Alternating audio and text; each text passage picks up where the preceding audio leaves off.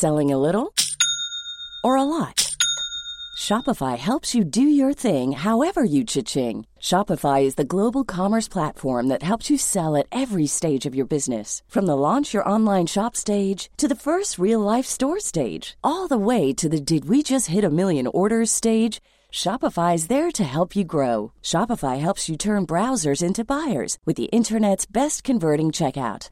36% better on average compared to other leading commerce platforms because businesses that grow grow with Shopify. Get a $1 per month trial period at shopify.com/work. shopify.com/work. Bonjour et bienvenue sur CNews. Je suis ravie de vous retrouver pour une nouvelle édition de 90 minutes info. Le débat débute juste après le rappel des titres. Somaya Labidi.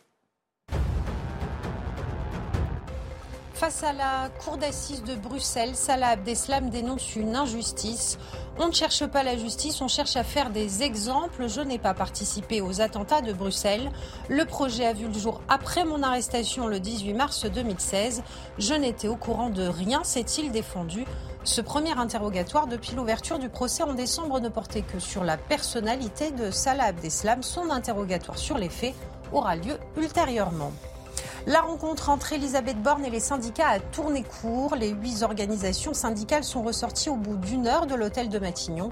Face au refus de la Première ministre de retirer la réforme des retraites, les syndicats parlent d'une crise démocratique. Et puis, euh, moins de viande dans nos assiettes, c'est ce qu'affirment 57% des Français. Selon un baromètre Harris Interactive et le réseau Action Climat, depuis trois ans, la viande est de moins en moins consommée, à la fois pour des raisons économiques à 53% et pour des raisons écologiques à 45%. Et au sommaire, donc une fin de non-recevoir de part et d'autre, une petite heure et puis s'en va. La réforme, ils n'en veulent pas, mais Elisabeth Borne a tenté de faire bonne figure à la sortie de ce nouvel échec avec l'intersyndicale. J'ai entendu leur désaccord sur le relèvement de l'âge et j'ai pu leur redire ma conviction et celle de mon gouvernement de la nécessité de cette, de cette réforme. La sagesse à laquelle nous avons appelé, c'est euh, de ne pas euh, appliquer cette réforme, de la retirer de Gérald Darmanin, doublement auditionné aujourd'hui à l'Assemblée euh, et au Sénat. Le ministre de l'Intérieur l'assure, les forces de l'ordre ne sont pas à l'origine des violences. Les policiers et gendarmes ne font que répliquer à des personnes qui sont violents. Ce n'est jamais eux qui, en premier, iraient dans les rues et euh, à Sainte-Soline, trouveraient des personnes dans un champ et les attaqueraient. Enfin, nous serons de retour à Marseille. Marseille où l'impossible rétablissement de l'autorité de l'État au fil des années. Écoutez. Ce qui se passe est véritablement euh, abominable. Maintenant, on va tuer des enfants ou des adolescents. Je demande du temps. Je comprends qu'il y ait de l'impatience, euh, de la colère de la part euh, des Marseillais. Mais il faut du temps pour démanteler ces réseaux. Le plateau du jour, Judith Ventrobe, bonjour. bonjour. Grand reporter au Figaro Magazine, merci d'être là. Benjamin Morel à vos côtés, bonjour. bonjour Benjamin, bienvenue. Je rappelle que vous êtes maître de conférence en, en droit euh, constitutionnel. Et puis euh, Philippe Doucet, porte-parole du PS, nous a rejoint.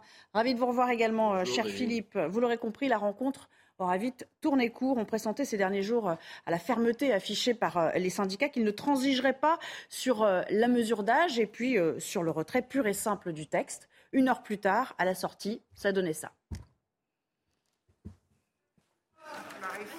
Reçue ce matin à Matignon, la discussion entre l'intersyndicale et la Première ministre n'a duré qu'une heure. Après avoir claqué la porte, les huit syndicats présents font le constat d'un échec. Une fin de réunion brutale, décidée par Laurent Berger, président de la CFDT. On s'est tous exprimés. On a finalement demandé à la Première ministre de, de confirmer si elle retirait cette réforme comme nous le demandions euh, toutes et tous. La réponse est non. Des discussions impossibles pour Sophie Binet, secrétaire générale de la CGT, et Cyril Chabagnier, président du CFTC. Nous avons choisi de mettre fin à cette réunion inutile dès lors que la Première ministre nous a indiqué qu'elle continuerait à gouverner contre le pays. Nous avons trouvé face à nous un gouvernement radicalisé, obtus et déconnecté. À aucun moment, nos propositions alternatives de financement n'ont été prises au sérieux. Quant au processus parlementaire, on sait à quel vice démocratique a conduit le refus de le mener à son terme. Côté gouvernement, Elisabeth Borne a déclaré ne pas envisager d'avancer sans les partenaires sociaux. D'autres sujets ont également été évoqués. Je pense aux carrières longues, à la pénibilité et à l'usure professionnelle. On voit que nous avons un désaccord sur l'âge. On voit qu'il y a aussi de nombreux sujets dont nous partageons l'importance et sur lesquels nous pourrons rediscuter ultérieurement. L'intersyndicale appelle à la grève et à la manifestation dans les rues demain et compte bien continuer de lutter pour le retrait de la réforme. Commentaire de Maureen Vidal. Bonjour Elodie Huchard, vous avez bien évidemment suivi la rencontre à, Matignon. Elisabeth Borne ne se faisait sans doute pas d'illusions sur l'issue de la rencontre, mais néanmoins ça reste un camouflet pour elle. Oui, bien sûr, parce que euh, évidemment, on savait que les syndicats seraient intransigeants. Ils avaient prévenu si on ne parle pas de la réforme des retraites, s'il n'y a pas de, main tendue finalement du côté du, gouvernement, on quittera la table des négociations. Et ce qui s'est passé 45 euh, minutes après le début de la réunion, c'est un camouflet parce que l'union syndicale, elle continue de tenir pour l'instant. Le gouvernement compte sur l'essoufflement, sur le fait qu'un jour les syndicats vont euh, finir par ne plus être sur la même ligne. Et pour l'instant, ça n'est pas le cas. Ils ont tous parlé les uns après les autres à l'issue de la réunion et forcément ce qu'on constate, ce sont les mêmes éléments de langage, ce sont les mêmes choses qu'il demande à la Première ministre, tout simplement retirer la réforme et surtout évoluer sur les 64 ans. Alors, pour Elisabeth Borne, elle explique que c'était quand même une étape importante, que c'était important de se parler. Oui, mais finalement, tout ça, pourquoi? Eh bien, pour pas grand-chose. Et puis, on le rappelle aussi, les syndicats n'avaient pas été reçus par l'exécutif depuis le 10 janvier et cette première rencontre a tourné court. Elisabeth Borne, qui pour autant va continuer les consultations toute la journée à 17h. Elle va recevoir les organisations patronale. Et puis à 19h30, comme vous le savez, elle consulte aussi les partis politiques. Et eh bien, elle recevra les Républicains. Beaucoup, euh, Huchard, avec des images de Jean-Laurent Costantini. Alors les syndicats, justement, vous allez les entendre, ils sont bien déterminés à faire en sorte que la journée de demain soit une réussite et ils ne relâchent pas la pression. En fait, nous, on ne craint pas du tout un essoufflement de la mobilisation. Ce qu'on craint, c'est que la mobilisation se transforme en deux courants, euh, un courant de résignation, ce qui n'est jamais très positif pour avancer, et un courant de colère, ce qui est toujours beaucoup plus difficile à canaliser. Nous sommes plus déterminés que jamais et nous appelons demain à une très forte mobilisation dans la rue et par les grèves. Judith Vintrop, au fond, la rencontre d'aujourd'hui servait à, galvaniser un peu les troupes. Ça leur donne un motif de, se remobiliser pour demain à l'intersyndicale? Oui, en tout cas, c'est certainement pas euh, une victoire pour euh, Elisabeth Borne. En fait, elle n'avait qu'un objectif euh, en, organisant cette réunion, c'était de fracturer l'intersyndicale.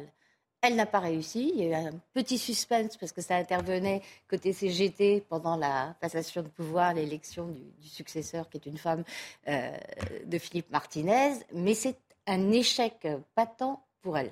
Hum. Elle a essayé de désentraîner euh, Philippe Doucet sur euh, toutes les questions de, de, travail, de pénibilité. Ça n'a pas marché. Quand on dit qu'ils ont claqué la porte, ils sont restés une heure quand même. On pensait éventuellement qu'il resterait moins. Avec une très très longue euh, introduction, vous savez, vous pouvez retenir les Effectivement, ça ne veut pas dire grand-chose euh. pour ceux qui étaient, euh, qui étaient dans la salle. Comment vous, vous, imaginez, vous envisagez la suite maintenant? Bah, Là, Emmanuel Macron, il est toujours dans l'impasse. Hein. C'est-à-dire que la, donne du sujet n'a pas vraiment changé. C'est-à-dire que l'intersyndicale, Judith vient de l'évoquer, elle tient. parce qu'il pouvait y avoir un risque au congrès de la CGT qu'une ligne de la CGT qui n'est pas pour l'intersyndicale, parce qu'elle existe. Euh, d'ailleurs, ça a certainement coûté un peu cher à Philippe Martinez dans la non-adoption de son, de son rapport d'activité. Mais à l'arrivée, la nouvelle dirigeante a annoncé dès la fin du congrès de la CGT qu'elle serait dans l'intersyndicale. Et donc, on voit bien aujourd'hui que le front, on voit bien quand même, hein, pour que la CFTC euh, des travailleurs chrétiens, les cadres, enfin, je veux dire, le front intersyndical, il tient donc, euh, effectivement, euh, ce matin, enfin, tout le monde a été poli, c'est-à-dire qu'ils ne sont pas partis au bout de 10 minutes parce qu'elle a fait son introduction, eux, ils ont fait la leur, puis à la fin, ils ont conclu que tout ça n'allait pas euh, très loin. Mm. Donc, effectivement, demain, je pense qu'il y aura à nouveau beaucoup de monde, même si les journées de grève pèsent sur le pouvoir d'achat, mais je pense qu'il y aura beaucoup de monde et et en fait, Emmanuel Macron, il a mis ça sur la table en attendant que, comme le Messie, que euh, euh, le Conseil constitutionnel veuille bien valider euh, l'essentiel de sa loi. Mm. donc, bon, et je pense que ça va, ça va durer. Et on est toujours dans une impasse politique parce que j'entends aussi autour de moi beaucoup de jeunes sur l'aspect de, d'ailleurs, ça a été rappelé, hein, l'espèce d'autisme du gouvernement, cet aspect fermé, de ne pas vouloir écouter. c'est intéressant aussi de voir, je voyais même des humoristes anglais qui, qui, se moque de nous, enfin, qui se moque d'Emmanuel Macron en l'occurrence, par rapport à ça. Et donc, euh, on voit bien qu'il y, a les tensions. Et ce que disait le, le syndicaliste euh, de la CGC, c'est qu'effectivement, il peut y avoir de la résignation, mais il peut aussi y avoir une montée euh, des colères, parce qu'à un moment donné, quand vous êtes fermé comme ça, dans un pays qui fondamentalement, notamment la population active, refuse cette réforme, quand il n'y a pas de débouché politique, vous savez jamais comment cette affaire-là, ça tourne. Benjamin, c'est vrai que l'exécutif, au fond, il mise sur le, sur le fait que, que la décision du Conseil constitutionnel mette un terme, en tout cas referme durablement cette, cette séquence-là, rien n'est moins sûr. Rien n'est moins sûr, d'autant que des décisions du Conseil constitutionnel, il va y en avoir deux. Bah, certes, il va y avoir celle sur la réforme, et celle sur la réforme va pouvoir éventuellement donner. Alors, il n'y aura probablement pas d'approbation totale de la réforme, il y aura probablement une censure de quelques cavaliers sociaux, il peut y avoir une censure globale du texte. C'est moins probable, mais ce n'est pas impossible. Auquel cas, comment est-ce que l'exécutif rebondit? Et il y en a une deuxième, il y en a une sur le référendum d'initiative partagée. Et si le référendum d'initiative partagée est validé, il y a quand même plutôt de bonnes chances à ce stade-là. Qu'est-ce qui va se passer? Eh bien, CGT, CFDT, euh, NUP vont aller chercher euh, des voix, 4 800 000 pendant 9 mois. Ça veut dire que le gouvernement va se voir imposer une mise à l'agenda des retraites pendant encore 9 mois. Or, quel était l'objectif aujourd'hui? C'était de dire aux syndicats, bah, écoutez, certes, il y a les retraites, on n'est pas d'accord, mais parlons d'autre chose et puis on verra bien. Or, les syndicats, s'ils sont pris par ça, ne pourront pas parler d'autre chose. Par ailleurs, si jamais ils réunissent 4 800 000 signatures, qu'est-ce qui va se passer? Le référendum d'initiative partagée, ce n'est pas obligatoirement un référendum. Une fois que vous avez réuni vos signatures, le Parlement peut examiner et s'il examine, il peut rejeter le texte, auquel cas il n'y a pas de référendum. Mais pour Emmanuel Macron et pour Elisabeth Borne, ou son successeur, le choix va être cornélien, parce que soit vous acceptez le référendum, je rappelle que le texte du RIP, c'est la retraite à 62 ans. Bon courage ensuite pour aller dire ça à Bruxelles soit vous euh, décidez de, désamorcer le référendum via le Parlement. Auquel cas, vous creusez la crise, la crise démocratique et vous faites exploser la contestation sociale. Donc pour le gouvernement, la question des retraites, elle ne s'achève pas aujourd'hui, elle ne s'achève pas non plus le 14 avril avec la décision du Conseil constitutionnel. C'est clairement le sparadrap du capitaine Haddock. Vous êtes d'accord pour dire qu'en tout état de cause, ce, RIP, euh, c'est une sorte de piège qui peut se refermer sur l'exécutif? Oui, alors je, ne crois pas à, neuf mois de mobilisation pour pas à ce degré quoi.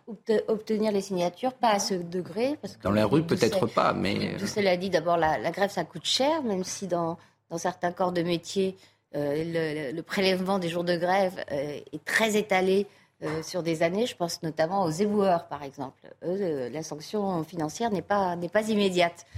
Mais je, ne vois pas neuf mois d'activisme. Et par ailleurs, on parle de, gouvernement arc-bouté, bloqué sur ses positions. On pourrait en dire autant de l'intersyndicale, qui est pas, pas 64 ans et rien d'autre. Et on ne discutera pas tant que l'âge de la retraite restera fixé à 64 mhm. ans dans le projet de réforme.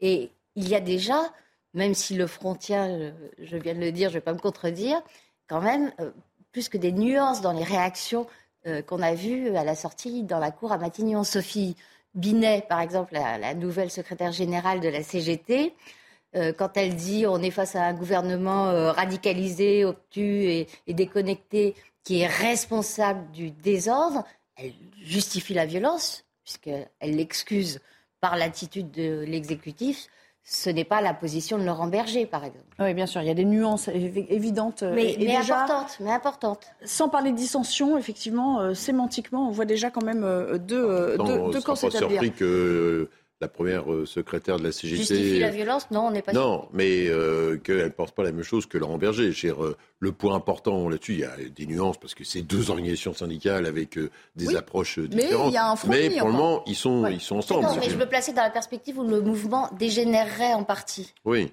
Il y a ceux qui mais, cautionneraient presque l'utilisation de la violence et ceux qui s'en démarquent et qui prennent du champ. Il, excuse. par contre, je, je ne sais pas si la mobilisation durera neuf mois, mais l'histoire du RIP, ça peut vraiment être euh, le capitaine d'Adok, parce qu'il peut ne pas y avoir des journées de grève toutes les semaines, tout ça, mais vous pouvez avoir maintenir à feu doux, si je puis dire, une contestation et le fait que la page ne soit pas tournée. vous qui avez une, quand même une expérience, euh, même euh, en tant que politique, euh, des, des, contestations sociales dans le passé, à quoi ça pourrait ressembler? On aurait des grèves perlées, comme on dit communément, par secteur, des blocages ponctuels suffisamment pour embarrasser le gouvernement Vous pouvez avoir un rendez-vous, je sais pas, je réfléchis à votre, hein, vous pouvez avoir un rendez-vous tous les samedis après-midi, tous les 15 jours. Voilà, un samedi après-midi tous les 15 jours ou un samedi, une mobilisation, un samedi, un espèce de rendez-vous pour maintenir, euh, euh, pour maintenir euh, la pression. Comme vous faites cuire un agneau de, de, de 7 heures, et eh ben vous faites mijoter l'histoire des retraites et ça dure. Et ça, avec simplement, il ne faut pas obligatoirement beaucoup de choses pour empêcher Emmanuel Macron de tourner la page. Et puis, Je veux dire, vous êtes des militants syndicaux, y compris des militants politiques, bah, vous installez devant le bureau de poste tous les matins devant votre mairie, devant votre gare, et puis vous faites signer la pétition sur le RIP en disant objectif 10 millions. Puis vous et allez vous voir faites, une et vous faites des rassemblements, vous décomptez le, le, nombre de signatures, etc. Il y a des moyens médiatiques de faire baisser la, voilà. de faire monter la pression. De faire monter la pression à feu doux. À feu doux. Il, il, me semble que le, le, principal danger pour le gouvernement, c'est plutôt l'incapacité d'agir. Que quoi qu'il propose, à cause de cette ouais. tension, c'est l'inertie parlementaire assurée. Ça, entre l'inertie parlementaire, c'est une chose, mais surtout le refus, le refus de l'opinion venant d'un gouvernement euh, qui est dans les abysses de l'impopularité et d'Emmanuel Macron, euh, qui est, qui, dont la situation n'est guère meilleure, quoi qu'il dise, s'il essaie, on le voit d'ailleurs avec cette tentative de, détourner le débat ou de poursuivre le débat sur d'autres thèmes concernant le travail, précisément, il y a des textes concernant le travail euh, qui sont programmés, qui doivent arriver très rapidement. Le, risque, c'est que ce, climat de refus, de colère, euh, même s'il ne se traduit pas activement par euh, une campagne et, et encore oui. moins, j'espère, par des violences, empêche toute action, paralyse le gouvernement. J'aimerais vous montrer une image. Euh, C'était euh, ce matin une, une, banderole qui a été déployée sur euh, l'Arc de Triomphe pour, pour dire non à la, la, réforme des retraites avec ce message qu'on lit très bien. C'était très simple, hein, finalement, les, activistes ou les enfin c'est la CGT en l'occurrence qui, euh, était à la manœuvre, euh, les syndicalistes qui l'ont déployé ont, utilisé cette formule euh, très choc. 64 c'est non. Évidemment, tout le monde aura compris aussi la symbolique du retour à l'Arc de Triomphe, parce que l'Arc de Triomphe, c'est quand même euh, ce qui avait catalysé la violence euh, euh, d'une partie des Gilets jaunes et de ceux qui s'étaient radicalisés à leur côté.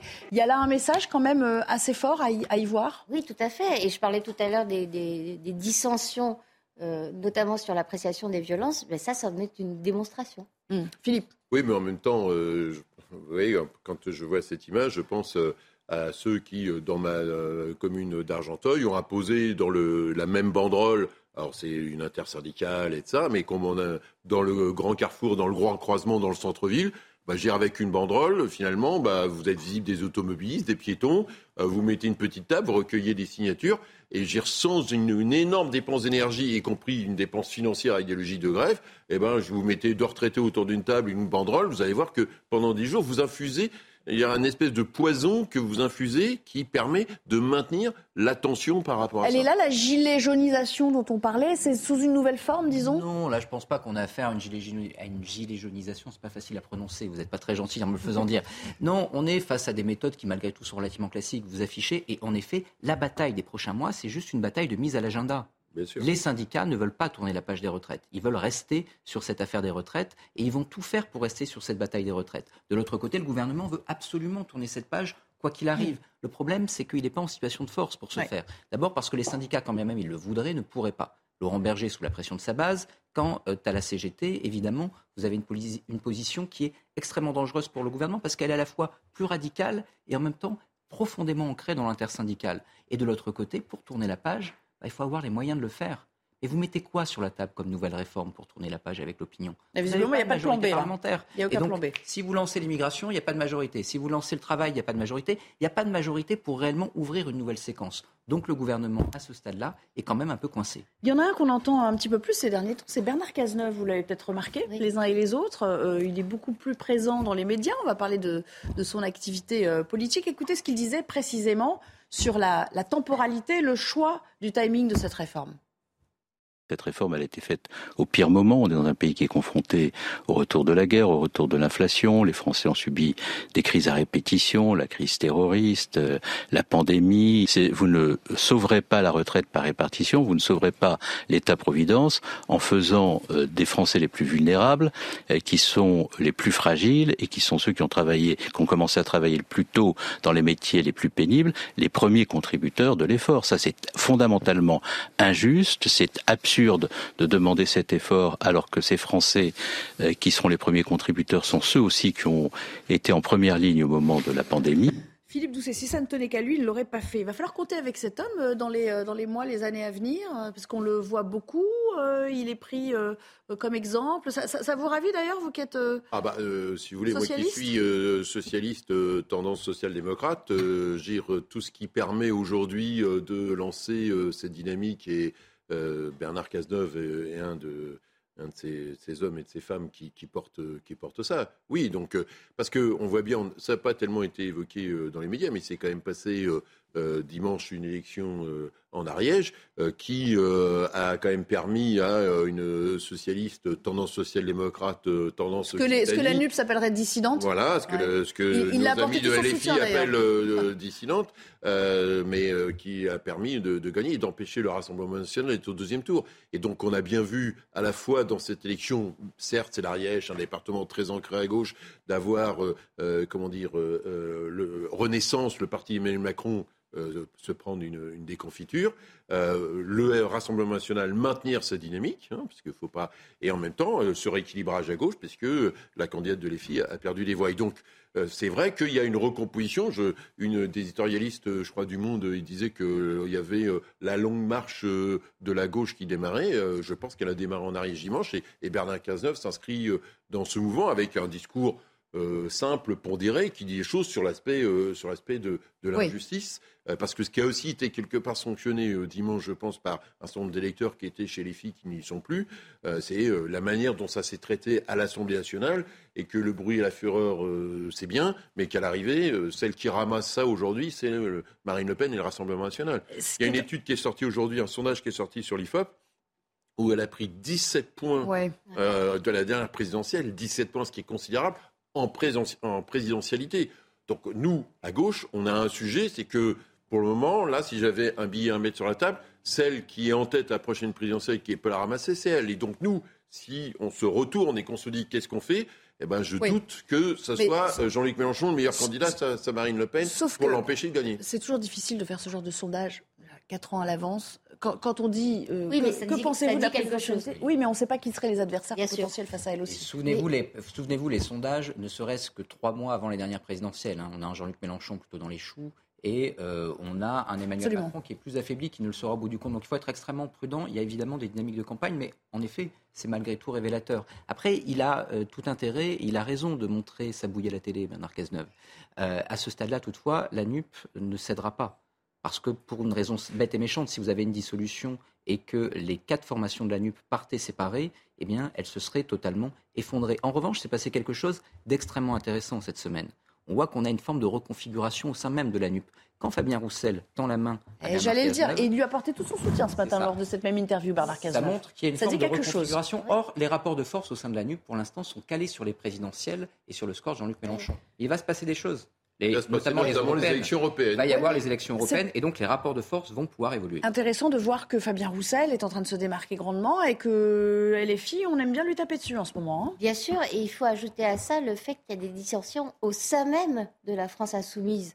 Parce que Fabien Roussel parle d'ouvrir une nouvelle page euh, de la NUPES, mais avant lui, Clémentine Autain, qui, elle, euh, est plus proche de, de Jean-Luc Mélenchon, je ne sais plus si elle est encartée euh, à la France Insoumise, mais en tout cas, elle a été élue députée. sa propre organisation. Elle a été élue députée grâce au soutien de, la France Insoumise. Elle-même disait qu'il faut passer à une seconde étape euh, de la NUPES. Donc en fait, s'il se passe des choses à gauche, c'est surtout euh, la dynamique enclenché par Jean-Luc Mélenchon contre son propre mouvement et contre sa propre personne. Il est devenu vraiment un boulet. Et quand Jean-Pierre Raffarin parlait à propos de la législative partielle de dimanche d'un front anti-NUPES en Constitution, il a parfaitement raison. Hmm. Un front républicain, lui.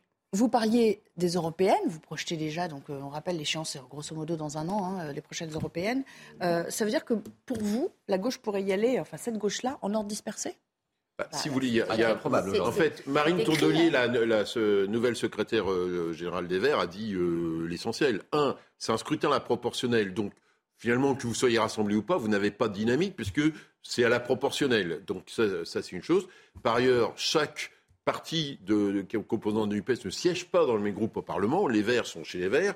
Euh, le Parti socialiste est au parti euh, euh, au PES, au Parti des socialistes européens, et LFI est dans une mouvance de gauche autour de, tout ça. Donc, on ne siège pas sur la même chose. Et puis par ailleurs, aujourd'hui, par exemple, comme facteur discriminant avec LFI, bah, le regard sur la guerre en Ukraine, sur Poutine, sur l'OTAN. C'est vrai. Euh, donc, du même. coup, euh, dans un enjeu européen où il y aura encore la guerre en Ukraine, malheureusement, puisque je pense que Poutine attendra au moins le résultat des élections présidentielles américaines en 2024 pour savoir s'il continue ou s'il arrête, eh bien, euh, euh, on va avoir cette division-là. Et du coup, bah, chacun va pouvoir se compter au moment des élections européennes. Merci à vous trois pour cette première partie. On va marquer une courte pause et puis on reviendra pour parler de la mobilisation de demain, le dispositif à l'étude et surtout l'audition de Gérald Darmanin devant euh, euh, les deux chambres aujourd'hui. À tout de suite. De retour pour la deuxième partie de notre euh, débat. On va évidemment, euh, dans cette euh, demi-heure de débat, parler du déploiement des forces de l'ordre demain. Ils seront 11 500 sur le terrain, 4 200 rien qu'à Paris. Un dispositif quelque peu allégé par rapport à la dixième mobilisation. Celle-ci sera donc la, onzième. Le dispositif, il a été confirmé tout à l'heure par Gérald Darmanin. Je propose quand même de prendre connaissance de ce tweet du ministre de l'Intérieur. Vous le voyez, il a confirmé donc le, le nombre de personnels qui seraient mobilisés à cet égard. On en parle juste après le journal. Michael Dorian de retour. Bonjour. Bonjour à tous. Pour l'intersyndicale, la rencontre avec Elisabeth Borne est un échec. La Première ministre a, comme prévu, aujourd'hui reçu les syndicats. La réunion a duré un peu moins d'une heure. Elisabeth Borne a sans surprise refusé de retirer le texte. Écoutez les leaders de la CGT, de la CFTC et de la CFDT juste après la réunion. Nous avons choisi de mettre fin à cette réunion inutile dès lors que la Première ministre nous a indiqué qu'elle continuerait à gouverner contre le pays. Nous avons trouvé face à nous un gouvernement radicalisé, obtus et déconnecté. Nous lui avons une fois de plus redit combien sa réforme est, aussi injuste que brutale. Injuste parce qu'elle aggrave les inégalités déjà présentes dans le système actuel. Brutale parce qu'aucune urgence, pas même comptable, ne justifiait d'aller ainsi au pas de course et d'escamoter la consultation des partenaires sociaux. On est en train de vivre une grave crise démocratique et on- avait une crise sociale qui se transforme en crise démocratique. Mais je crois que personne ne peut être surpris des positions euh, des, de- de- des organisations syndicales. Nous l'avons dit dès le départ. Et suite à cette prise de parole, l'entourage du président de la République a répondu aux syndicats et précise qu'il n'y a pas de crise démocratique. Une banderole contre la réforme des retraites déployée au sommet de l'Arc de Triomphe à Paris. L'action a été menée par une dizaine de militants de la CGT Spectacle et de la CGT Culture. On peut y lire 64 ces noms. La banderole a depuis été retirée. La mobilisation contre la réforme des retraites se poursuit donc. Demain, 20% des enseignants du primaire seront en grève pour la 11e journée de contestation. C'est ce qu'a indiqué le premier syndicat des écoles maternelles et élémentaires, une estimation plus faible que celle de la précédente journée qui était de 30%.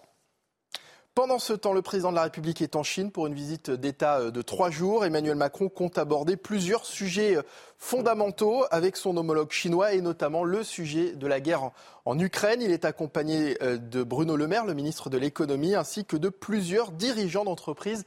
Je vous propose d'écouter le président de la République.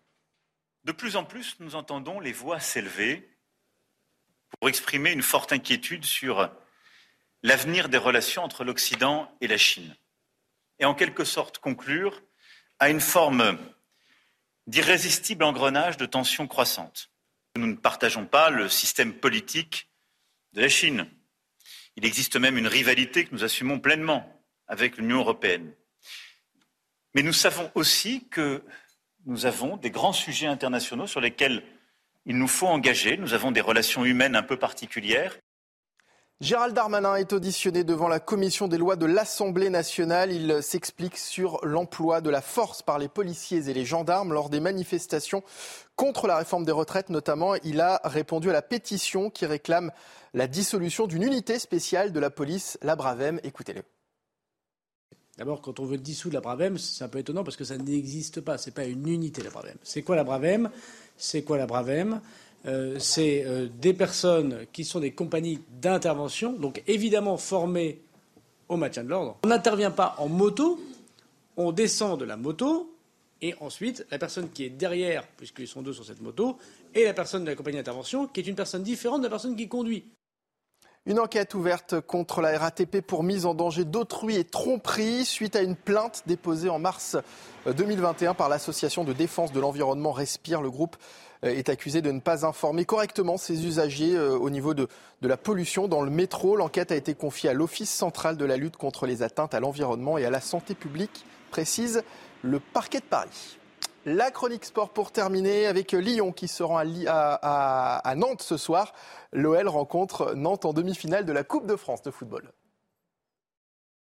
Votre programme avec Groupe Verlaine, installateur de panneaux solaires Thomson, garantie 25 ans. Groupe Verlaine, connectons nos énergies. Même après une victoire de prestige, pas question de s'enflammer. Pas parce qu'on a gagné un match, même si c'est un match à Paris, qu'on va, on va se mettre sur l'euphorie. Hein. Euh, on, sait, on sait la saison que l'on vit et, croyez-moi, euh, elle est dure. Et pourtant, c'est un défi plus qu'intéressant qui attend les Lyonnais, une demi-finale de Coupe de France. On a la pression euh, demain pour, pour gagner ce match-là parce qu'on sait qu'il faut le gagner. Quoi. Il n'y a pas d'autres issues. Présent pour la troisième fois en cinq ans dans le dernier carré de la compétition, Lyon n'est cependant plus parvenu à se qualifier pour la finale depuis 11 ans. À l'époque, le parcours en Coupe de France n'avait aucune incidence sur l'avenir européen du club. Il apparaît cette saison comme essentiel. Vous avez regardé votre programme avec Groupe Verlaine. Isolation thermique par l'extérieur avec aide de l'État. Groupe Verlaine, le climat de confiance.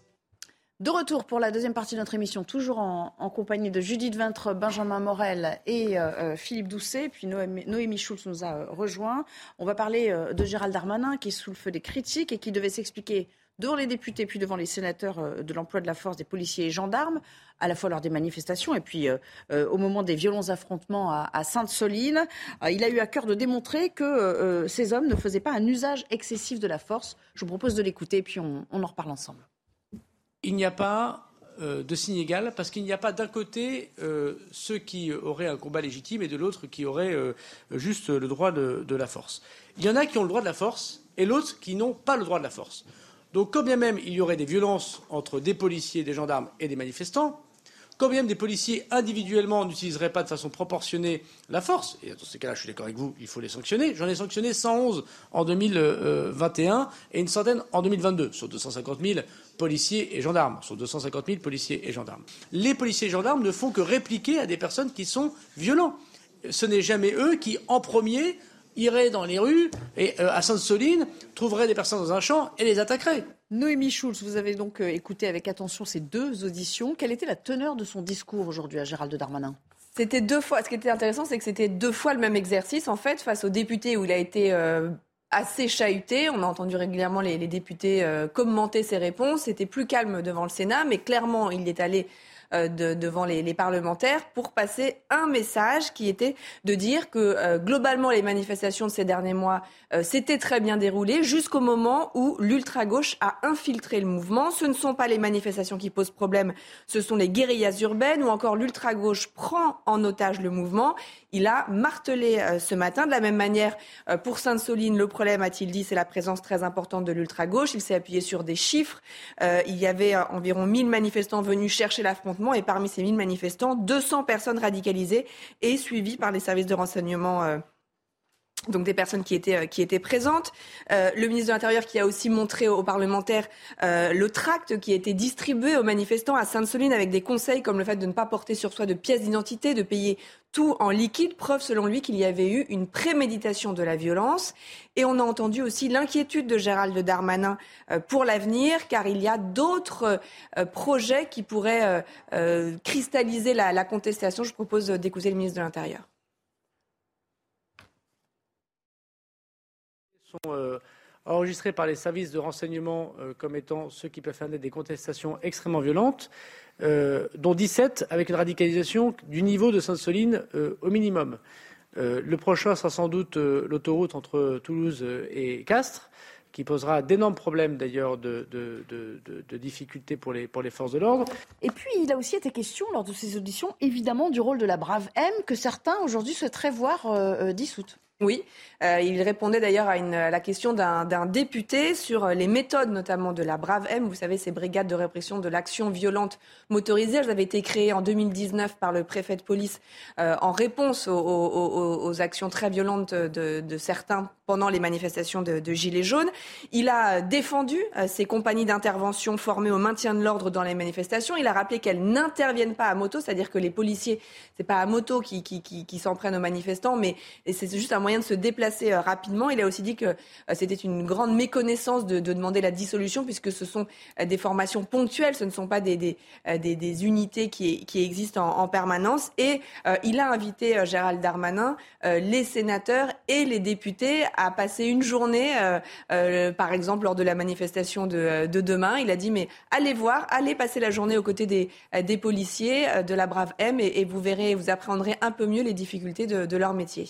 Ah oui, d'ailleurs je crois que c'est la défenseur des droits aussi qui devrait demain assister depuis le centre de commandement hein, des opérations on va en parler de la défenseur des droits et de, de ces saisines euh, qu'elle a eues, euh, notamment sur Sainte-Soline, qui va donc assister à l'opération de maintien de l'ordre euh, sur le terrain dès demain. Merci beaucoup pour toutes ces précisions, chère Noémie. Alors, qui veut réagir? La, la brave M, pour rebondir sur ça. C'est intéressant parce qu'il y a quand même un traumatisme dans l'imaginaire collectif aussi sur ce qui s'était passé dans les années 80. Euh, je crois que c'était 86, l'affaire Malik Oussekine. Et donc, tout le monde a ça en tête. Oui. Ouais, tout le monde a ça en tête. Il y a quand même quelque chose de cet ordre-là que la gauche essaie d'agiter aujourd'hui? Enfin, il y a le souvenir de Malik Ousekine avec quand même un jeune qui était décédé suite à des. Oui, mais sur le rôle euh, de la nouvelle brigade. Oui, mais sur le rôle de la nouvelle brigade, ça réactive un imaginaire. Ça, c'est une chose. Et la deuxième chose, c'est que euh, pourquoi il y a une demande de dissolution de la Bravem Parce que euh, je, quand Gérald Darmanin dit effectivement euh, euh, les policiers ne seraient pas allés à Sainte-Soline avec des matraques tout seuls un dimanche après-midi pour s'occuper, ça, ça me paraît assez évident. Mais d'empêche que est filmé aujourd'hui, comme tout est filmé, le niveau de dérapage de ces braves M, euh, entre autres. Et donc euh, le nombre de vidéos qui tournent sur comment ça s'est passé, euh, ça pose quand même un problème d'ordre public. Et pas simplement côté de l'opposition en France ou des oppositions en France. Le Conseil de l'Europe, on a même les Américains qui nous expliquent l'avis sur l'aspect la, du maintien de l'ordre. Donc on voit bien qu'on a quand même cette difficulté-là. Et la violence de la manière dont elle ressortent, la manière dont aujourd'hui euh, J'en lisais euh, Maurice Grimaud, le préfet de mai 68, et sa théorie sur comment on avait géré un mai 68 où il y avait autre chose. C'était pas beaucoup plus violent mai 68 Si, c'était, c'était, les manifestations étaient extrêmement nombreuses, des pavés, enfin, voilà, et où il y avait eu un mort simplement là-dessus, parce qu'il disait la théorie c'est qu'on ne va pas à, au conflit, on ne va pas au contact et on gère. Et euh, en fait, on, on, on démantèle les barricades dans la nuit quand le nombre de manifestants est réduit. Aujourd'hui, on est dans une autre doctrine du maintien de l'ordre, notamment depuis les Gilets jaunes, et c'est ça aussi qui est réinterrogé par rapport à ça. Parce qu'à travers la Bravem, c'est plus largement l'ensemble du dispositif. Donc pour vous, la Bravem, c'est non. Il faudrait euh, faire autrement. Bah, on voit bien aujourd'hui que, bah, au-delà de la Bravem, qui pour moi un élément, c'est aujourd'hui l'ensemble des nouvelles pratiques de maintien de l'ordre en disant on va au contact euh, par rapport à ça. Et je pense aussi, d'ailleurs, il le dit, la Bravem est constituée momentanément avec des effectifs qui sont dans d'autres euh, dans d'autres oui. corps dans la dans la journée, si je puis dire, ou euh, hors des manifestations. Et on voit bien, on a même vu sur une des manifestations, je crois, sur les Champs Élysées ou à côté des Champs Élysées, un gendarme aller interpeller euh, donc euh, un gendarme mobile, aller interpeller des, des, des euh, comment dire des collègues policiers de la Bravem pour dire mais vous pouvez pas fonctionner comme ça, c'est-à-dire que parce que derrière on a bien vu que la manière dont ils géraient eux-mêmes la manifestation, ils étaient en désaccord entre le corps de police et le corps on de gendarmerie. On viendra quand même à Sainte-Soline tout à l'heure. Judith pour la réponse. Évidemment, euh, il y a des fautes individuelles commises par des policiers. Évidemment, euh, euh, des enquêtes doivent avoir lieu et les policiers qui les commettent doivent être sanctionnés. Mais dire que c'est habituel d'une formation comme la Bravem ou de certains policiers, en faire un système, c'est tomber dans le piège de la participation à la campagne de dénigrement qui est monté, et on le sait parce qu'on a des documents montés par euh, certaines tendances à l'ultra-gauche. Et ça vient d'où? En fait, la méthode qu'ils appliquent, hein, ça s'appelle affaiblir, désarmer, dissoudre. Et c'est la méthode des Black Lives Matter aux États-Unis, les vies noires comptent aux États-Unis. Alors affaiblir, ça peut aller euh, de la campagne psychologique euh, au, au, harcèlement de certains policiers dont on connaît l'adresse jusqu'à des, on a déjà des, vu ça des plaintes en justice, des armées. On a eu l'exemple avec les LBD. Il y a eu une campagne pour euh, la fin de l'utilisation des LBD, dont certains excès ont été constatés et, vraiment il n'y avait pas de, contestation possible. Et dissoudre, ben, on y est en plat, c'est la pétition pour dissoudre la Bravem. Benjamin, j'aimerais qu'on vienne à, ce fond de, à ce qui se passe avec la saisine de la défenseur des droits. Je crois qu'il y a eu 90 saisines sur ce qui s'est passé notamment à Sainte-Soline. Et elle-même, elle évoque un usage parfois excessif de la force, sous-entendu, y compris des, forces de police et de, et, de gendarmerie. C'est-à-dire que elle est dans son rôle, la défenseur des droits. Mais c'est quand même assez rare que euh, tout de suite le, rôle des, policiers euh, soit sujet à caution, avant même que l'enquête n'ait pu aboutir. Justement, pas le rôle des policiers le rôle de l'institution. Enfin, il faut bien ne pas confondre deux choses. Or, depuis plusieurs jours, on confond deux choses. D'un côté, ce qu'on pourrait appeler les bavures ou les violences policières, qui sont le fait d'individus et qui doivent être sanctionnés, et de l'autre, la question de la doctrine. On avait le même débat au moment de la crise des Gilets jaunes. Quand Jean-Luc Mélenchon dit il faut psychiatriser ces gens, il confond les deux. Quand vous avez Gérald Darmanin qui dit attention, attention, là, regardez, moi je sanctionne les bavures. Il confond également les deux. Les deux y ont intérêt fondamentalement. Et aujourd'hui, la question qu'on se pose, ce n'est pas la question d'individus qui font leur travail comme ils le peuvent. C'est la question d'une doctrine. Et là, je rejoins ce qui a été dit. Est-ce que la doctrine dans laquelle aujourd'hui sont partis les Bravem en matière de contrôle des manifestations est la bonne?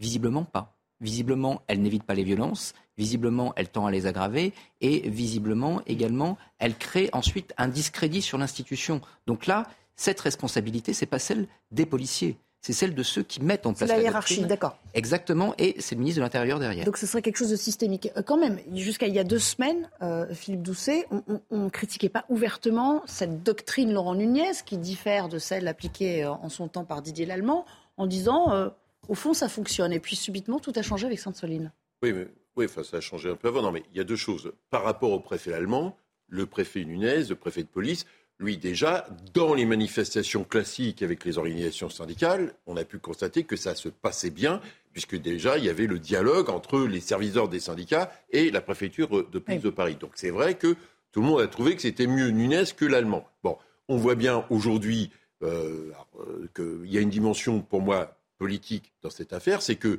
ma conviction, c'est que euh, Gérald Darmanin a demandé de durcir les choses, et je voudrais redire, pour être bien clair là-dessus, que c'est pas les policiers euh, fils et filles du peuple, comme le dit Gérald Darmanin, ce qu'on partage, c'est pas l'individu X, euh, Gérard Rouginet, qui est responsable de ça. Ils sont dans un corps, ils ont des directives, ils ont une hiérarchie, et du coup, la doctrine du maintien de l'ordre, telle qu'elle a changé, il y a eu un reportage d'ailleurs, un documentaire, je ne sais jamais si c'est ORT ou, ou sur une autre chaîne, sur comment ils ont montré à des policiers que le changement de doctrine du maintien de l'ordre pendant les Gilets jaunes et on voyait un certain nombre de commandements de CRS, euh, de responsables qui étaient assez surpris eux-mêmes de, voir les images. On voit bien qu'il y a cette dimension-là. On a même vu Gérald Darmanin sur Sainte-Soline expliquer que les Bravets n'avaient pas tiré euh, des LBD et en fait, il est obligé de reculer. Oui, mais voyez bien lui-même que sur la doctrine de l'emploi, il dit bah non, ils n'ont pas le droit de tirer des LBD sur des quads. Bah, et il y en a, qui l'ont fait. Bon, donc on voit bien lui-même que dans les directives telles qu'elles sont données, euh, il, y avait, il, y avait cette, il y avait cette gestion-là. Donc je ressens là aujourd'hui un durcissement, y compris parce qu'il y a une partie politique, à la fois Emmanuel Macron et Charles Darmanin, qui est son grand protecteur. Il rend un immense service à Emmanuel Macron pour incarner le parti de l'ordre et essayer de, euh, délégitimer, parce que euh, Judith évoque la délégitimation euh, des forces de police par l'ultra-gauche, mais il y a aussi la délégitimation dans l'ensemble des manifestants par Gérald Darmanin. Justement, on va l'entendre sur l'ultra-gauche, et puis je vous fais réagir. Noémie aimerait peut-être apporter une précision.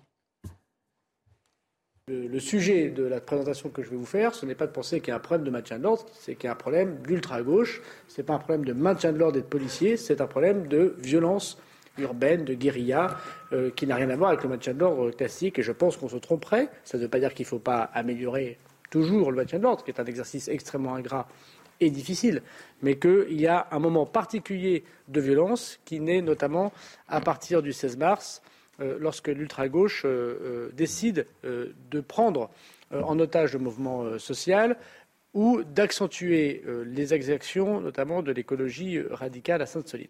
Euh, Noémie Schulz, est-ce qu'il y a eu, pour rebondir sur ce que disait euh, tout à l'heure Philippe Doucet, des instructions dans le sens d'un durcissement euh, du maintien de l'ordre En tout cas, ce n'est pas ce que dit le ministre devant les sénateurs et devant les députés. ce qu'il dit, c'est qu'on a constaté un durcissement dans les mouvements, c'est-à-dire qu'on a constaté l'arrivée de ces ultra de ce qu'on enfin de l'ultra gauche, de ces notamment euh, ceux qui constituent les black blocs, c'est-à-dire qui, euh, qui profitent de, de qu'il y ait des rassemblements avec beaucoup de monde pour venir uniquement euh, casser et s'en prendre aux forces de l'ordre. Et ce qu'il dit, c'est que c'est à partir du 16 mars et de l'usage du 49.3 que les rassemblements de personnes qui venaient de manière totalement pacifique pour protester contre la réforme des retraites, à ce moment-là, se, se, sont venus se, s'immiscer dans, dans, dans, dans, ces rassemblements pour, pour casser. Et c'était la, même chose avec les, les mouvements des Gilets jaunes. On avait vu ce qu'on avait appeler les, les ultra jaunes, prendre un moment le, pas et, faire, et faire des dégâts euh, considérables. Et de la même manière, il dit qu'à Sainte-Soline, il prend l'exemple d'un rassemblement qui avait été autorisé à Mel et qui s'est très bien passé.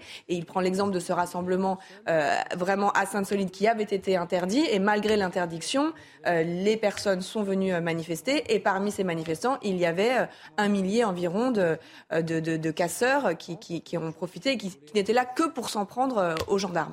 Judith Vintre, Gérald Darmanin faut le dire aussi, il est en mission politique. Le fait de s'en prendre aussi systématiquement euh, à l'ultra-gauche, mais pas seulement. Enfin, c'est-à-dire, il pourrait s'en prendre aux individus radicalisés. Euh, euh, il étend tout cela jusqu'à la frange politique. Donc, il dit, en gros, elle est fils le bras armé de ces, de ces radicalisés politiques. Voilà, ce sont les théoriciens. Oui, mais moi, je vois une continuité dans le discours de, de Jean-Luc Mélenchon. Euh, et euh, les exactions de l'ultra-gauche, parce que euh, il a une façon, c'est très symptomatique d'ailleurs, je condamne les violences, mais discours qu'on a aussi chez la patronne des Verts, euh, Marine Tondelier.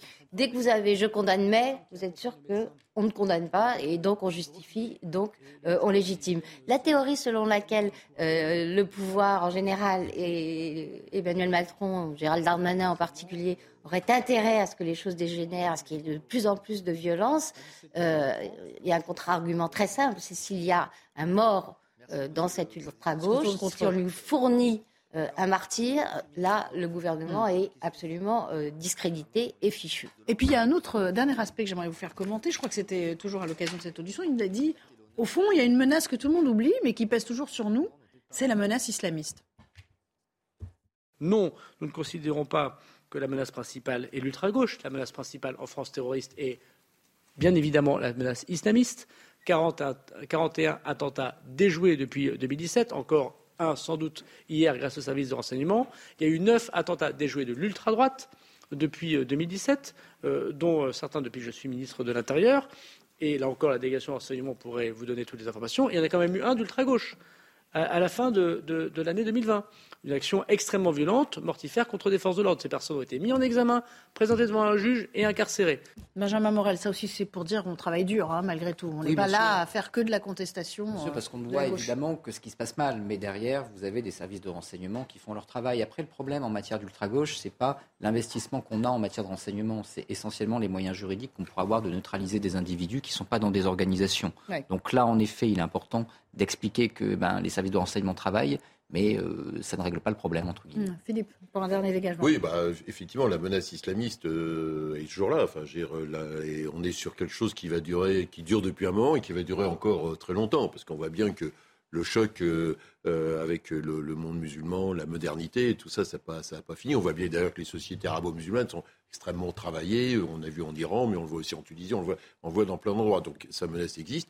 Il a raison aussi de rappeler, euh, c'est la fait la une de Libé aujourd'hui, euh, sur euh, le risque de, de terrorisme d'ultra-droite, parce qu'il est sur l'ultra-gauche, où ça lui permet aussi de légitimer le mot gauche en mettant ultra avec gauche dedans, mais il y a aussi l'ultra-droite, et donc me permet de répondre à Judith. Il y a peut-être l'ultra gauche, mais il y a aussi l'ultra droite. Donc, euh, tout casser, balancer des bouteilles d'acide donc, euh, un dernier mot sur euh, Noémie, parce que vous avez suivi les auditions sur le contexte de cette prise de parole.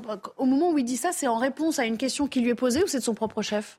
Alors, ce qui est sûr, en tout cas, c'est que l'objet de ces deux auditions, c'était de venir parler du maintien de l'ordre et de venir parler de Sainte-Soline et des, dernières manifestations. Donc, c'est pour ça qu'il est très axé, très focalisé sur cette question de, de l'extrême gauche qu'à un moment, il est amené euh, à, à, rappeler qu'effectivement, la menace islamiste en matière de, de, terrorisme reste la priorité numéro un. Mais encore une fois, on rappelle que là, le cadre de ces auditions, c'était vraiment le maintien de l'ordre et Sainte-Soline. Oui.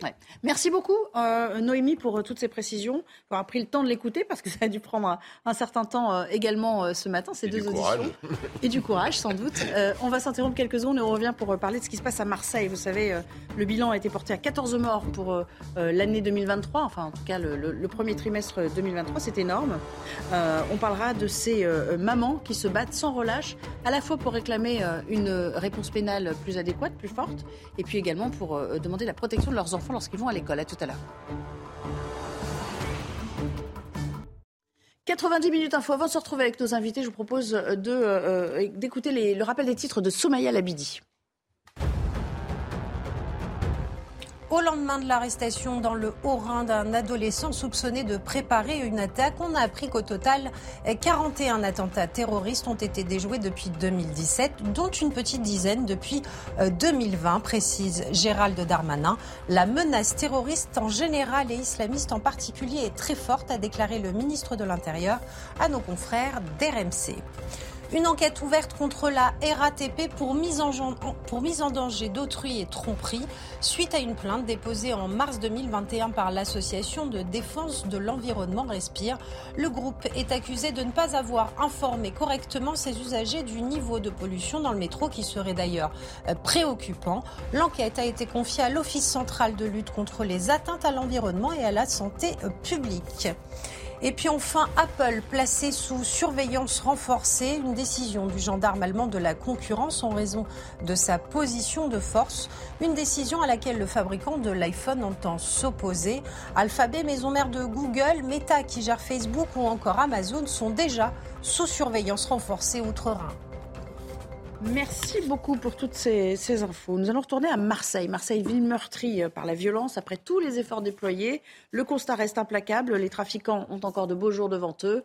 Et la violence s'invite au quotidien dans les règlements de compte qui sont liés euh, au deal, essentiellement. Mais on trouve aussi des milliers de familles paisibles qui sont prises en, étau de ces trafics en tout genre. Et euh, il y a des femmes qui, désormais, après leur journée de travail, se réunissent pour mener à bien un combat, puisqu'elles ne veulent plus aucun mort lié à ces règlements de compte. Elles se battent aussi pour leurs proches décédés. On en a rencontré euh, quelques-unes.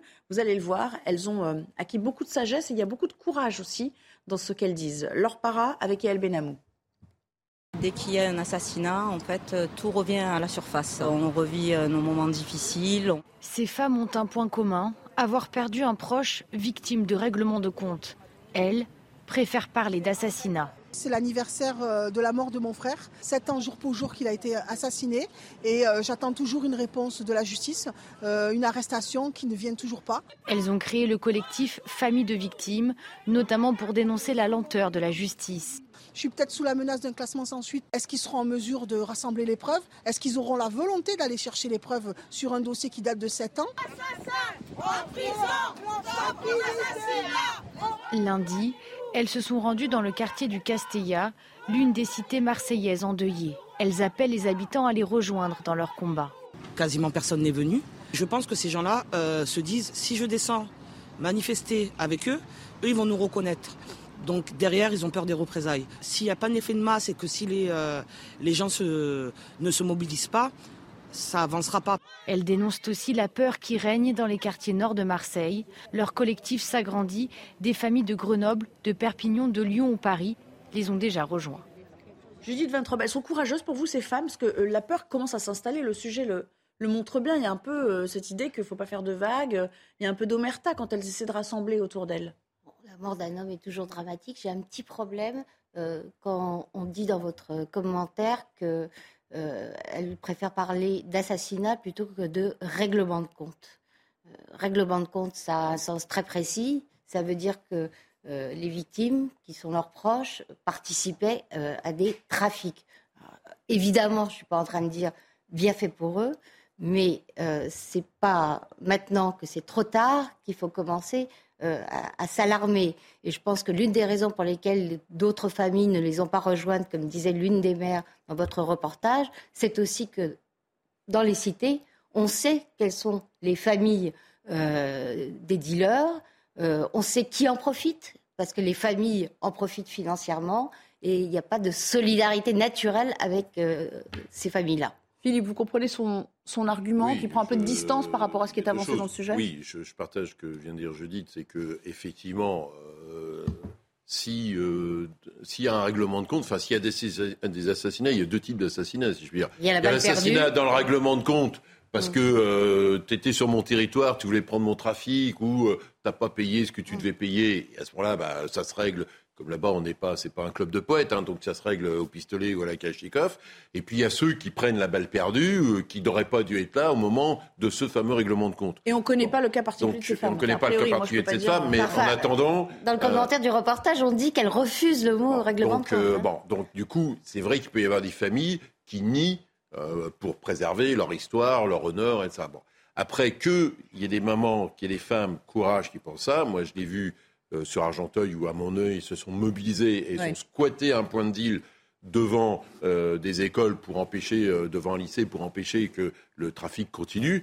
Effectivement, il faut avoir du courage parce que comme il y a beaucoup d'argent en jeu, même si les mamans sont respectées dans, dans- dans les quartiers, euh, parce qu'elles connaissent les enfants, hein, donc euh, eh ben, s'installer et euh, casser un point de deal ou dénoncer un point de deal ou des points de deal, effectivement, il y a, il y a du courage. Et honnêtement, très souvent, les femmes en ont plus que les hommes dans ce type de situation. Jusqu'à un certain point. hein, euh, ce Oui, mais quand même, ça, de- Oui, si c'était des hommes qui faisaient ce type de manifestation, je- de, de rassemblement, je pense que ça déraperait beaucoup plus vite. Benjamin Là, le fait d'aller à la violence physique euh, n'est pas, euh, ne- n'existe pas en tant que, en tant que tel, au moins euh, au début. Non, je, suis, je suis fondamentalement d'accord et je vois vraiment dans ces manifestations une source d'espoir. Parce qu'en réalité, quel est l'un des problèmes de ces quartiers? Eh ben, C'est notamment que vous avez une forme de loi parallèle, parce que vous avez un ordre et une autorité parallèle. Ce qu'incarne ces femmes, c'est une autorité alternative à celle des dealers. Et la capacité justement à imposer une autorité morale et à oser, grosso modo, braver cette autorité. Si elles y vont, et si derrière, elles peuvent entraîner au moins dans leur cœur une partie de la population de ces quartiers, ça peut permettre malgré tout d'inverser une forme de rapport de force. Parce que cet ordre-là, il ne se pose pas sur uniquement l'adhésion, il se, mo- il se Oui. pose d'abord et avant tout sur la force et sur la terreur. Alors, si on prend le problème plus largement à Marseille, on va se rendre compte assez aisément, enfin on le sait tous ici, que ça ne date pas d'hier. La preuve en images, euh, on s'est plongé dans quelques archives ministérielles. Vous allez voir, le discours, il aurait pu être transposé à 2023. hein. Et je demande à ce qu'il y ait des opérations systématiques, fortes, régulières de sécurisation des halls d'immeubles et des caves, comme nous l'avons fait dans un certain nombre de départements de notre territoire et tout récemment encore dans le département de la Seine-Saint-Denis. Ce qui se passe est véritablement euh, abominable. Maintenant, on va tuer des enfants ou des adolescents. Quant à ces ventes de Kalachnikov, il faut bien entendu aussi que l'État intervienne. Je demande du temps. Je comprends qu'il y ait de l'impatience, euh, de la colère de la part euh, des Marseillais. Mais il faut du temps pour démanteler euh, ces réseaux. L'argent de la drogue, ce sont des millions d'euros sur Marseille. Ce sont des gamins qui parfois ne vivent de la drogue, vivent que de la drogue depuis des années. Ils ont commencé à 12-13 ans à surveiller et aujourd'hui ils trafiquent et peut-être sont au cœur euh, de ces assassinats. Ça mettra du temps, c'est toute une société qu'il faut euh, relever. Il faut du temps, nous disait Emmanuel Valls, et on a- j'ai regardé la date, c'était il y a 10 ans, donc euh, ça veut dire que bon, ben, voilà, ça reste euh, une- un problème insoluble, Judith, c'est-à-dire que les dealers auront toujours une longueur d'avance Ouais, c'est un, c'est un, ce sont plusieurs problèmes euh, qui ne datent pas d'hier, effectivement. Euh, au premier rang desquels euh, un afflux massif d'immigration euh, historique et incessant. Il y a aussi la disparition des industries qui laissent euh, toute une population absolument désœuvrée. Le naufrage de l'éducation nationale, moi j'ai fait plusieurs enquêtes dans des écoles à Marseille, c'est absolument dramatique. Et là encore, l'immigration fait partie du problème. Euh, c'est pas euh, c'est pas un problème auquel on apportera une réponse policière efficace. Point final. Euh, ça, ça marche pas comme ça. C'est vraiment un ensemble à traiter et tout en même temps. Benjamin Morel, pour casser un petit peu la dynamique, parce que je sais ce que vous avez lui rétorquer euh, tout de suite, euh, Philippe euh, Non, mais oui, il y a une réponse globale à avoir. C'est-à-dire que c'est la, viol- c'est la, la violence, elle est liée au trafic de drogue, essentiellement. Et ce trafic de drogue, grosso modo, si vous vous amusez à démanteler des points de deal, bah, vous ne faites que reporter le problème juste à côté. Donc il faut avoir une réflexion globale aujourd'hui. Soit on légalise, et on peut avoir un débat. Certains pays y ont été avec des résultats variables. Soit on rentre dans une politique qui, grosso modo, s'attaque et à la consommation et à l'afflux de drogue. C'est ce que disait Eric Dupont-Moretti hier à l'Assemblée. Et là, Il ça implique aussi parler du consommateur du samedi soir. Bien sûr, il faut penser aux consommateurs parce qu'aujourd'hui, si vous n'avez pas de consommateurs, bah, vous n'avez pas de production justement. Et de l'autre côté, il faut penser frontières parce qu'on a des frontières passoires et notamment en la matière avec certains États. Je pense notamment au Maroc. Donc il y a un vrai, vrai sujet, mais la politique du chiffre, du démantèlement du point de deal et des ministres de l'Intérieur successifs, hein, ce n'est pas particulièrement Gérald Darmanin, qui viennent jouer les matamores en disant qu'ils ont des chiffres, ils ont des saisies, bah, il faut en sortir parce que sinon, on produit en effet des situations qui s'enquistent. Vous allez avoir la parole dans un instant, mais puisqu'il nous reste que quelques minutes, j'aimerais juste vous faire partager, vous partager cette, euh, ce sondage, un sondage qui a été mené euh, par CNews sur, euh, sur l'armée. Faut-il envoyer l'armée dans les quartiers difficiles précisément pour lutter contre le trafic de drogue? Oui, disent 66% des personnes interrogées, contre 33% qui, euh, qui, estiment que c'est une mauvaise idée. Puis quand on regarde, quand on creuse un petit peu, à la fois euh, euh, par tranche d'âge et par sexe, je crois qu'on ne peut plus dire ce mot-là maintenant. par genre. Par genre, pardon. les femmes sont pour à 71%. Alors ça, c'est peut-être le plus surprenant. La tranche d'âge 18-24 ans, plutôt plus pour que les autres, 77%, et chez les cadres, 72%. Petite réflexion sur ce ratio et sur globalement euh, est-ce que c'est une bonne idée ou est-ce que vous allez, euh, est-ce que vous prenez le contre-pied des personnes qui sont sondées là, Philippe? Mais qu'est-ce que, ce que les images que vous, montrez, que vous avez montrées sont terribles parce que ça montre que de, au moins depuis 10 ans, parce que même plus, les premières images c'est 2010, hein, de, ça montre une impuissance de l'État.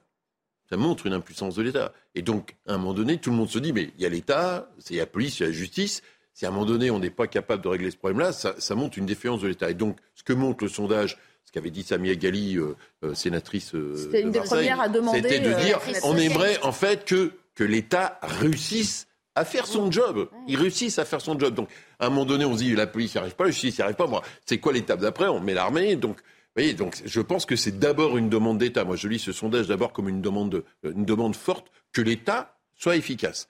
Bon, par ailleurs, Benjamin l'a dit, moi, à titre personnel, ça fait des années, euh, il y a un million de consommateurs jour de cannabis. Un million. Jour. Pas du samedi soir. Jour. 500 000 en Ile-de-France. Quand vous avez autant d'acheteurs, euh, eh ben vous trouvez des vendeurs. Dire, bon, voilà, vous trouvez des vendeurs. Et euh, Benjamin évoque le Maroc. Bah, la filière, elle est organisée, enfin, avec l'armée marocaine qui, prend des taxes sur Bon. Ben, moi, je pense qu'il faut qu'il Moi, je pense qu'il faut il faut faire le partage des eaux, il faut légaliser le cannabis qui est aujourd'hui un fait social généralisé, un million de personnes par jour, vous imaginez ce que ça veut dire. Le pays d'Europe qui fume le plus de cannabis, très loin devant tous les autres. Et derrière, se concentrer sur euh, héroïne, cocaïne, drogue de synthèse, qui sont euh, la, prochaine zone de massacre qui sont en train d'arriver. voilà, je, parce qu'aujourd'hui, à un moment donné, il n'y a rien de plus terrible pour notre démocratie. Vous commencez avec le cannabis, c'est la porte ouverte. oui, mais d'accord, mais aujourd'hui, vous avez tout. Aujourd'hui, vous avez le cannabis, l'héroïne, la cocaïne. Là, dans la Meuse, la Meuse est en train d'être un département sur l'histoire de l'héroïne parce qu'on ne va pas avoir des policiers partout, dans toutes les villes ou l'armée partout. Quelques secondes pour lui dire que vous n'êtes pas d'accord avec lui. Oui. vous ne savez pas ça, Nelly? Pas? Peut-être qu'un édito dans le Figaro Magazine pour la légalisation du cannabis.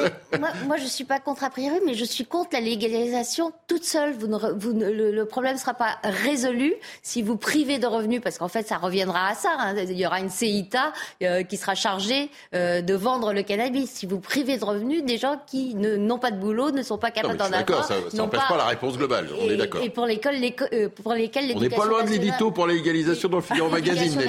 On va guetter ça. Merci beaucoup. Petite interruption. On parlera d'Emmanuel Macron qui, pendant ce temps, j'aime bien cette expression, pendant ce temps, est en Chine. Trois jours de visite d'État. tout à l'heure.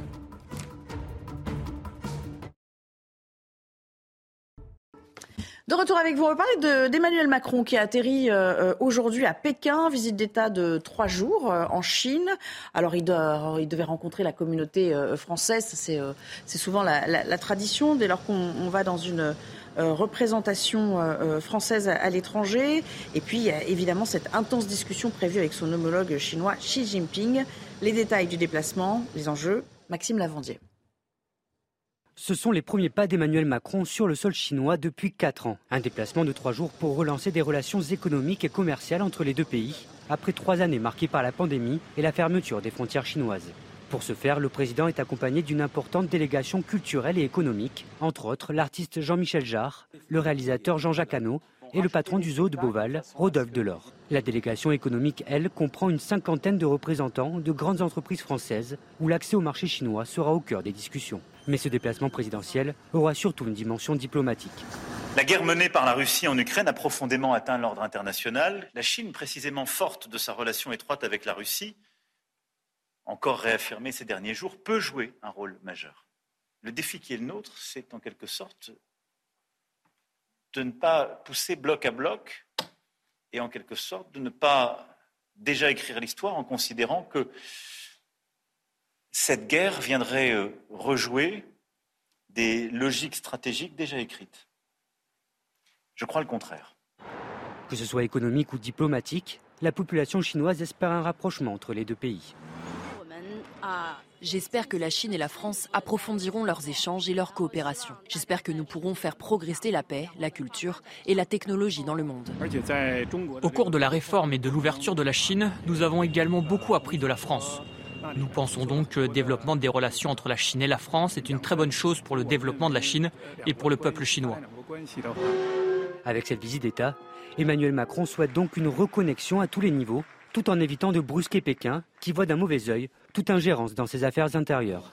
Alors il y a plusieurs aspects majeurs. Euh, Benjamin Morel, évidemment la guerre en Ukraine, il essaie de, faire en sorte que Xi Jinping fasse pression sur un certain euh, Vladimir Poutine sans qu'on sache vraiment si, euh, si ça marcherait. Et puis il y a aussi une femme qu'on n'a pas aperçue sur les images, mais il est affublé, il me semble, d'une certaine Ursula. Affublé Pardon. Comme vous y êtes. Oups. accompagné. accompagné d'une certaine On ne sait pas qui accompagne qui. Mais... Et c'est exactement ça, von der Leyen. Et ça, ça en dit long. Oui, ça en dit long, parce qu'il y a également, il faut voir que la Chine n'est pas, pas tout à fait dans une situation de si grande force qu'on ne le dit.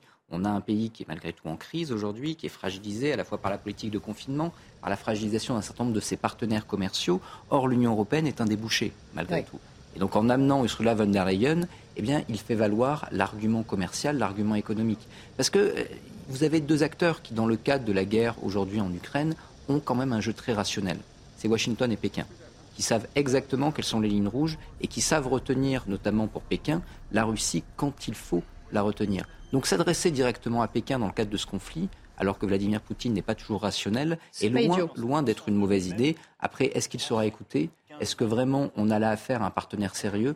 En mettant en balance la question commerciale et la question économique, Emmanuel Macron, en tout cas, joue un jeu qui n'est pas si idiot. c'est bien résumé. Mais est-ce que vous êtes d'accord avec lui? Ça va servir à quelque chose éventuellement? Sur la partie guerre, euh, absolument. Euh, depuis le début, euh, Pékin apparaît comme l'un des, rares acteurs capables de peser sur les décisions de Vladimir Poutine, non pas par la persuasion, mais par l'argent, l'appui logistique, l'appui de renseignement, l'appui de communication. il est évident que c'est un levier qu'il faut actionner. Sur la partie commerciale, moi, ce qui me dérange un peu, c'est qu'il soit venu avec euh, Ursula von der Leyen. Et je disais qui accompagne qui, parce que dans nos rapports commerciaux avec la Chine, nous, la France, on s'est constamment retrouvé victime de l'incapacité des Européens à s'unir précisément pour rééquilibrer le rapport avec la Chine, dont je rappelle qu'elle pratique un protectionnisme totalement décomplexé. Euh, elle, elle nous fourgue ce qu'elle veut et nous, on n'arrive pas du tout à, lui vendre des produits, ou en tout cas évidemment pas dans les mêmes euh, proportions. Et pourquoi on n'y arrive pas? Parce qu'on n'arrive pas à s'entendre entre nous. Et cette discussion-là, c'est pas à Pékin qu'il faut l'avoir, c'est à Berlin, puisque ce sont les Allemands et accessoirement les Italiens dont je rappelle qu'ils sont partie prenante des nouvelles routes de la soie, euh, qui est euh, l'axe de pénétration que, la Chine a défini de pénétration euh, en Europe. L'Italie y est, nous non. Hmm. Ça n'est que ça? C'est ce... C'est le fait que bon, on n'arrive pas à s'entendre entre Européens ou c'est aussi parce que la Chine se dit bon la France combien de divisions quoi hein? il, y a deux, choses sur le débat sur Ursula von der Leyen est intéressant. Un, sur l'aspect économique, euh, Judith a raison, c'est que effectivement, l'Europe d'un point de vue économique, a fait preuve d'une naïveté, d'un espèce de libéralisme débridé, en disant bah, les Chinois ils sont gentils et donc nous on est gentils aussi, puis entre gentils on va s'entendre. Hein. Voilà, donc bon, donc, évidemment, euh, bon, l'Union européenne, la Commission a changé puisque maintenant la Chine est considérée comme un adversaire systémique, donc les mots ont été employés, mais c'est vrai que de ce point de vue-là, on a du retard. Il suffit de voir d'ailleurs l'état de la balance commerciale, euh, le déficit de balance commerciale entre la France et la Chine. Mais pourquoi Emmanuel Macron il vient avec Ursula von der Leyen? C'est finalement l'aspect diplomatique dans cette visite est supérieur à l'aspect économique. C'est-à-dire que la Chine aujourd'hui se vit comme une grande puissance, se ressent comme une grande puissance, notamment depuis l'arrivée de Xi Jinping, et donc pour peser, en fait, euh, Ursula von der Leyen vient donner le poids de l'Europe à la visite d'Emmanuel Macron en Chine pour dire bon bah finalement vous discutez avec la France, mais en même temps, il y a l'Europe. Et donc, aussi, euh, dans ce débat, dans cette nouvelle guerre froide entre les États-Unis et la Chine, l'Europe et la France essayent de trouver un chemin, euh, non pas en, soutien de la Chine, mais pas obligatoirement en étant totalement aligné euh, sur les Américains, parce qu'on voit bien qu'il y a une guerre commerciale, il y a une guerre technologique qui est lancée, et la France essaye de, et l'Europe essaye de trouver ce chemin. Et donc Ursula von der Leyen, elle est là pour appuyer finalement cette ligne diplomatique et pour éviter que la Chine soutienne en termes militaires euh, euh, la Russie. Oui, et juste un élément à rajouter à cette analyse que je partage euh, complètement. Il faut d'autant plus trouver un chemin, c'est-à-dire s'unir pour le trouver, parce qu'avant de trouver le chemin, il faut savoir qui va s'y engager, qui est prêt à s'y engager. Que les États-Unis ne font pas de cadeaux à l'Europe.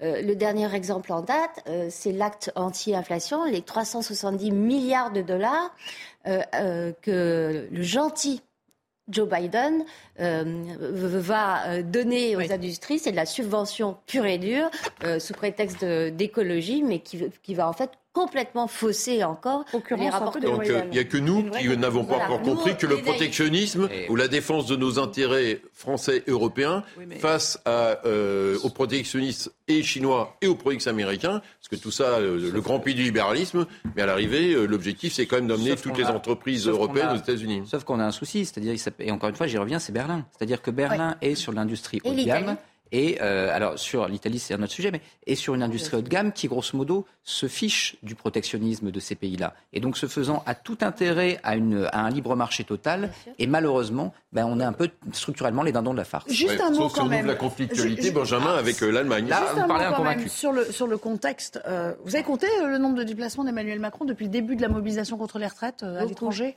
Très mauvais bilan carbone. Très mauvais. Alors, ça, c'est encore autre chose, mais à chaque mobilisation majeure, il n'est pas là. Euh, Elisabeth Borne va être usée jusqu'à la liste, c'est-à-dire que là, euh, clairement, c'est assumé. Elle, se, elle, se coltine le, travail, le sale travail. C'est le but, et je, je vous rappelle que une fois, euh, Emmanuel Macron n'était pas là le jour même, mais il était là la veille, il a pris la parole et ça a été pire que tout, ça a redonné. Euh, Donc il vaut mieux finalement qu'il soit à l'extérieur. Je pense. Pour les trois prochains jours. un dernier mot là-dessus. Oui, ben, dans la Ve République, un Premier ministre s'assure que si on s'en sert et donc euh, euh, Emmanuel Macron, il se sert d'Emmanuel Borne, euh, d'Elisabeth Borne, pardon. donc, donc, fusion. Euh, donc il se sert de, de, la première ministre, Madame Borne, pour l'user jusqu'à la corde et quand elle sera totalement dévitalisée, carbonisée, il, il, la changera. Mais c'est le rôle.